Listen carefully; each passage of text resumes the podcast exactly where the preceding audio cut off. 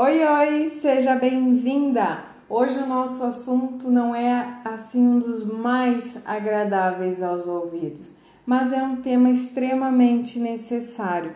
Hoje nós iremos falar sobre traição. Traição é um dos assuntos que eu mais recebo aqui. E se você nunca passou por uma traição, com certeza conhece alguém que já passou por isso. Segundo pesquisas, de 70 a 75% da população que vive em relacionamentos em algum momento passou ou vai passar por uma traição. Então é muito importante que você entenda o porquê elas acontecem. Por que é que os homens traem?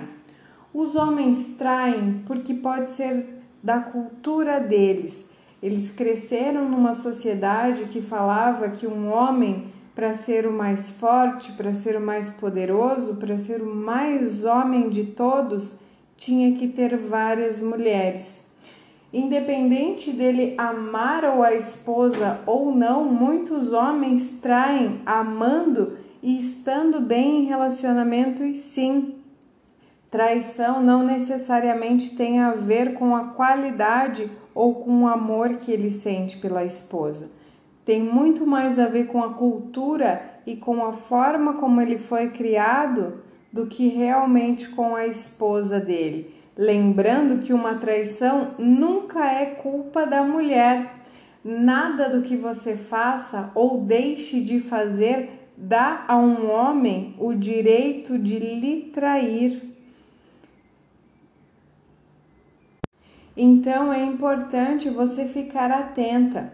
Um homem, quando ele está traindo, ele dá sinais. Não ignore os sinais, não ignore a sua intuição.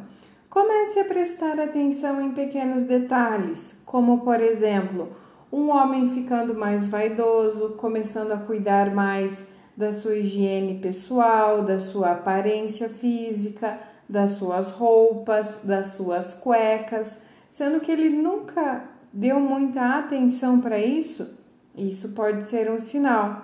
Quando um homem começa a colocar senha no computador ou no celular que antes não tinha, também pode ser um indício.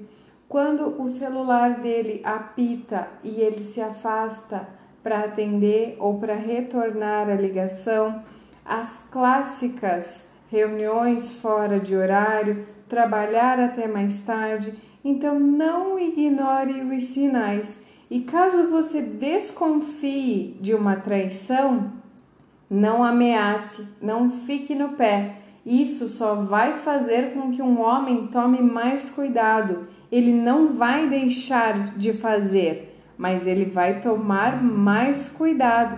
Então, se você desconfia de uma traição, se faça de boba, faça de conta que você não percebeu absolutamente nada.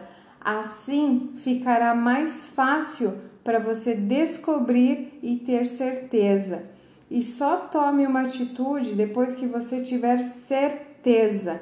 Não fique ameaçando ou muito no pé. Deixe com que ele faça escapar alguns sinais aí. Então preste atenção nos sinais e, se for necessário, se faça de desentendida sim. Só dessa forma você terá certeza e poderá tomar uma atitude definitiva. Confio no seu potencial de mulher. Confio que você fará a melhor escolha para você Confio que se você passou ou se você estiver passando por uma traição, você vai reagir da forma como você acredita ser melhor para você. Afinal de contas, tudo tem que estar bom para você e não para as outras pessoas. Pense primeiro em você. Um grande beijo.